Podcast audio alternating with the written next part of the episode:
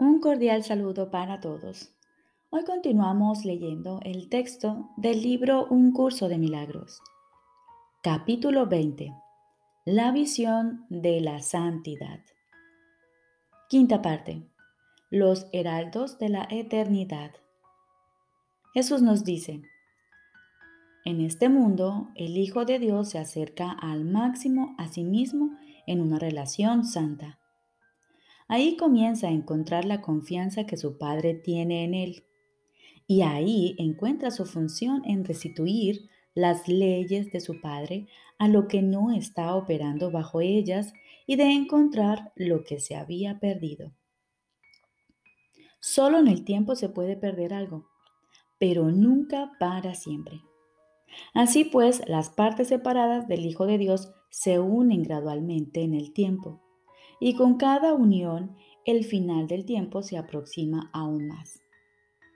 Cada milagro de unión es un poderoso heraldo de la eternidad. Nadie que tenga un solo propósito unificado y seguro puede sentir miedo. Nadie que comparta con él ese mismo propósito podría dejar de ser uno con él. Cada heraldo de la eternidad anuncia el fin del pecado y del miedo. Cada uno de ellos habla en el tiempo de lo que se encuentra mucho más allá de éste. Dos voces que se alzan juntas hacen un llamamiento al corazón de todos para que se hagan de un solo latir.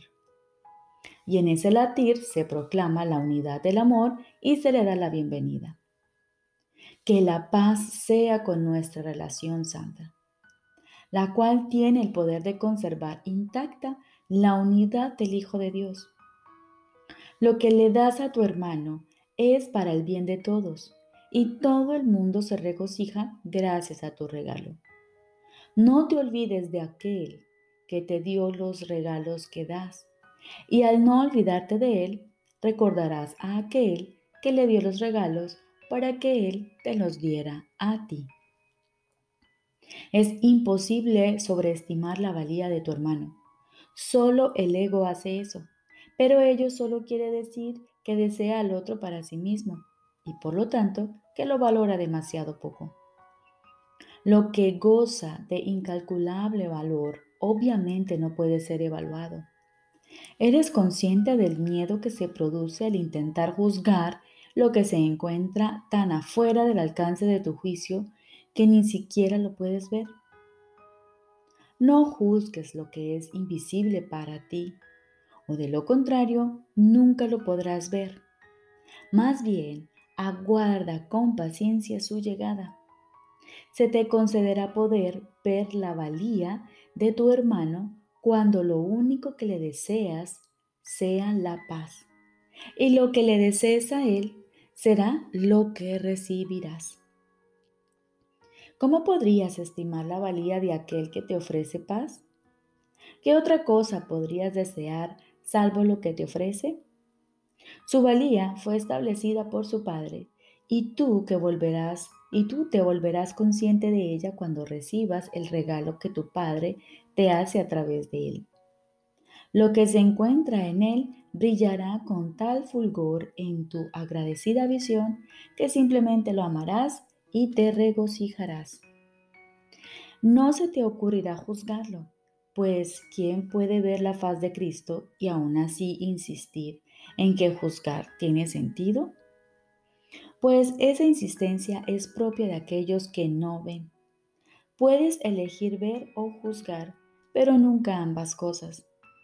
El cuerpo de tu hermano tiene tan poca utilidad para ti como para él.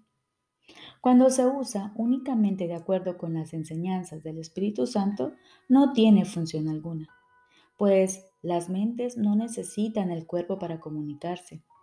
La visión que ve al cuerpo no le es útil al propósito de la relación santa. Y mientras sigas viendo a tu hermano como un cuerpo, los medios y el fin no estarán en armonía. ¿Por qué se ha de necesitar tantos instantes santos para alcanzar una relación santa cuando uno solo bastaría? No hay más que uno. El pequeño aliento de eternidad que atraviesa el tiempo como una luz dorada es solo uno. No ha habido nada antes ni nada después. Ves cada instante santo como un punto diferente en el tiempo, mas es siempre el mismo instante. Todo lo que jamás hubo o habrá en él se encuentra aquí ahora mismo. El pasado no le resta nada y el futuro no le añadirá nada más. En el instante santo entonces se encuentra todo. En él se encuentra la belleza de tu relación, con los medios y el fin perfectamente armonizados ya.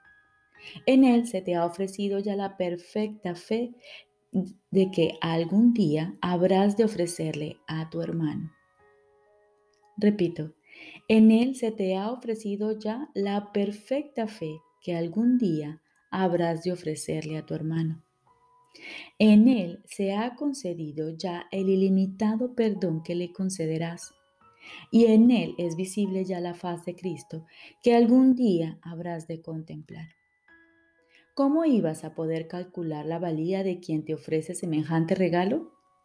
¿Cambiarías ese regalo por otro? Ese regalo restituye las leyes de Dios nuevamente a tu memoria. Y solo por recordarlas, te olvidas de las leyes que te mantenían prisionero del dolor y de la muerte. ¿No es este un regalo que el cuerpo de tu hermano te puede ofrecer? El velo que oculta el regalo también lo oculta a él.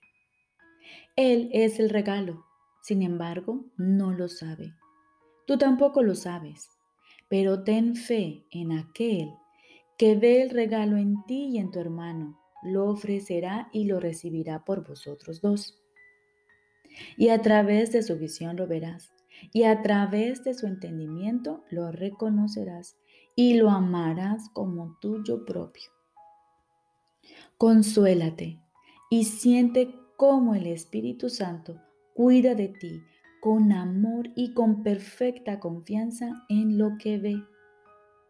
Él conoce al Hijo de Dios y comparte la certeza de su Padre de que el universo descansa a salvo y en paz en sus tiernas manos.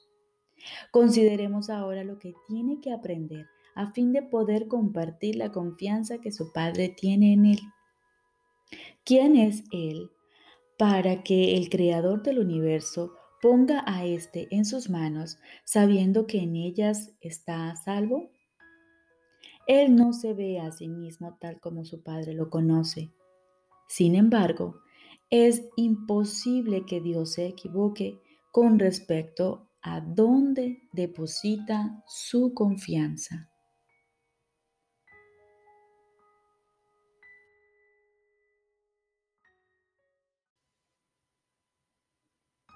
Ahora continuamos con el libro de ejercicios. Lección número 163.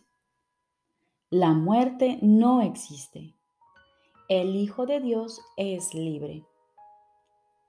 La muerte es un pensamiento que adopta muchas formas, las cuales a menudo no se reconocen. La muerte puede manifestarse en forma de tristeza, miedo, ansiedad o duda, en forma de ira, falta de fe y desconfianza preocupación por el cuerpo, envidia, así como en todas aquellas formas en las que el deseo de ser como no eres pueda venir a tentarte.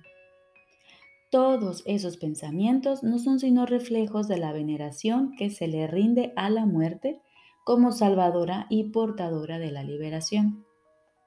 En cuanto que encarnación del miedo, anfitrión del, del pecado, Dios de los culpables y Señor de toda ilusión y engaño, el pensamiento de la muerte parece ser muy poderoso, pues parece encerrar a todas las cosas vivientes en sus marchitas manos y a todos los deseos y esperanzas en su puño funesto, así como percibir toda meta únicamente a través de sus ojos invidentes. Los débiles, los indefensos, así como los enfermos, se postran ante su imagen, al pensar que solo ella es real inescapable y digna de su confianza, pues la muerte es lo único que inevitablemente llegará. Todas las cosas, excepto la muerte, parecen ser inciertas y perderse demasiado pronto independientemente de cuán difícil haya sido adquirirlas.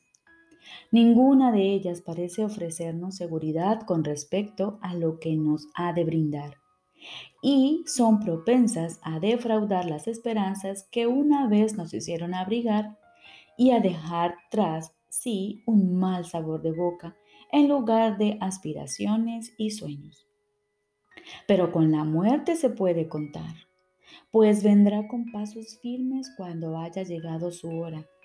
Jamás cesará de tomar todo lo que tiene vida como rehén. ¿Te postrarías ante ídolos como este? Aquí la fortaleza y el poderío de Dios mismo se perciben dentro de un ídolo hecho de barro.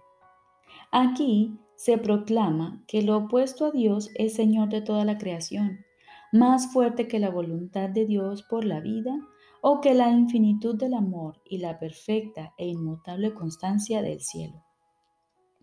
Aquí por fin se derrota la voluntad del Padre y del Hijo y se entierra bajo la lápida de la muerte. Y se entierra bajo la lápida que la muerte ha colocado sobre el cuerpo del Santo Hijo de Dios. Impío ahora, debido a la derrota, el Hijo de Dios se ha convertido en lo que la muerte quiere hacer de él. En su epitafio, que la propia muerte ha escrito, no se menciona su nombre, pues ha pasado a ser polvo. En él solo se menciona lo siguiente. Aquí yace un testigo de que Dios ha muerto. Y esto es lo que la muerte escribe una y otra vez mientras sus veneraciones y mientras sus veneradores asienten. Y postrándose con sus frentes en el suelo, susurran llenas de miedo que así es. Es imposible venerar a la muerte en cualquiera de las formas que adopta y al mismo tiempo seleccionar unas cuantas que no favoreces y que incluso deseas evitar, mientras sigas creyendo en el resto pues la muerte es total. Bien todas las cosas mueren o bien todas viven y no pueden morir. En esto no hay términos medios, pues aquí nos encontramos de nuevo ante algo que es obvio y que debemos aceptar si queremos gozar de cordura. Lo que contradice totalmente un pensamiento no puede ser verdad a menos que se haya demostrado la falsedad de su opuesto. La idea de que Dios ha muerto es algo tan descabellado que incluso a los dementes les resulta difícil creerlo, pues implica que Dios estuvo vivo una vez y que de alguna manera murió, aparentemente asesinado por aquellos que no querían que sobreviviese. Al ser la voluntad de estos más fuerte, pudo vencer a la suya y de esta manera la vida eterna sucumbió ante la muerte. Y al morir el Padre murió también el Hijo. Puede que los que veneran la muerte tengan miedo. Sin embargo, ¿pueden ser realmente temibles estos pensamientos? Si se diesen cuenta de que eso es lo que creen, se liberarían de inmediato estos es lo que tú le, les vas a mostrar hoy. La muerte no existe y renunciamos a ella en todas sus formas, por la salvación de ellos, así como por la nuestra. Dios no creó la muerte. Cualquier forma que adopte, por lo tanto, tiene que ser una ilusión. Repito, la muerte no existe y renunciamos a ella en todas sus formas, por la salvación de ellos, así como por la nuestra. Dios no creó la muerte. Cualquier forma que adopte, por lo tanto, tiene que ser una ilusión. Esta es la postura que hoy adoptamos y se nos concede poder mirar allende la muerte y ver la vida que se encuentra más allá. Padre nuestro, bendice hoy nuestros ojos. Somos tus emisarios y deseamos contemplar el glorioso reflejo de tu amor que refulge en todas las cosas. Vivimos y nos movemos únicamente en ti. No estamos separados de tu vida eterna. La muerte no existe, pues la muerte no es tu voluntad. Y moramos allí donde tú nos ubicaste, en la vida que compartimos contigo y con toda cosa viviente, para ser como tú y parte de ti para siempre. Aceptamos tus pensamientos como nuestros y nuestra voluntad es una con la tuya eternamente. Amén. Recordemos, lección número 163. La muerte no existe. El Hijo de Dios es libre nos damos hoy la oportunidad, una vez más, de aquietar nuestra mente y de escuchar la voz de Dios con este hermoso mensaje. Al levantarnos por la mañana y antes de ir a la cama en la noche, tomémonos el tiempo de escuchar el mensaje de Dios mediante este texto de hoy. Y en el transcurso del día, ten siempre presente que el Hijo de Dios es libre. Te recuerdo esta oración para que la tengas siempre presente. Padre nuestro, bendice hoy nuestros ojos. Somos tus emisarios y deseamos contemplar el glorioso reflejo de tu amor que refulge en todas las cosas. Vivimos y nos movemos únicamente en ti. No estamos separados de tu vida eterna. La muerte no existe, pues la muerte no es tu voluntad. Y moramos allí, donde tú nos ubicaste, en la vida que compartimos contigo y con toda cosa viviente para ser como tú y parte de ti para siempre. Aceptamos tus pensamientos como nuestros y nuestra voluntad es una con la tuya eternamente. Amén. Te deseo un feliz día.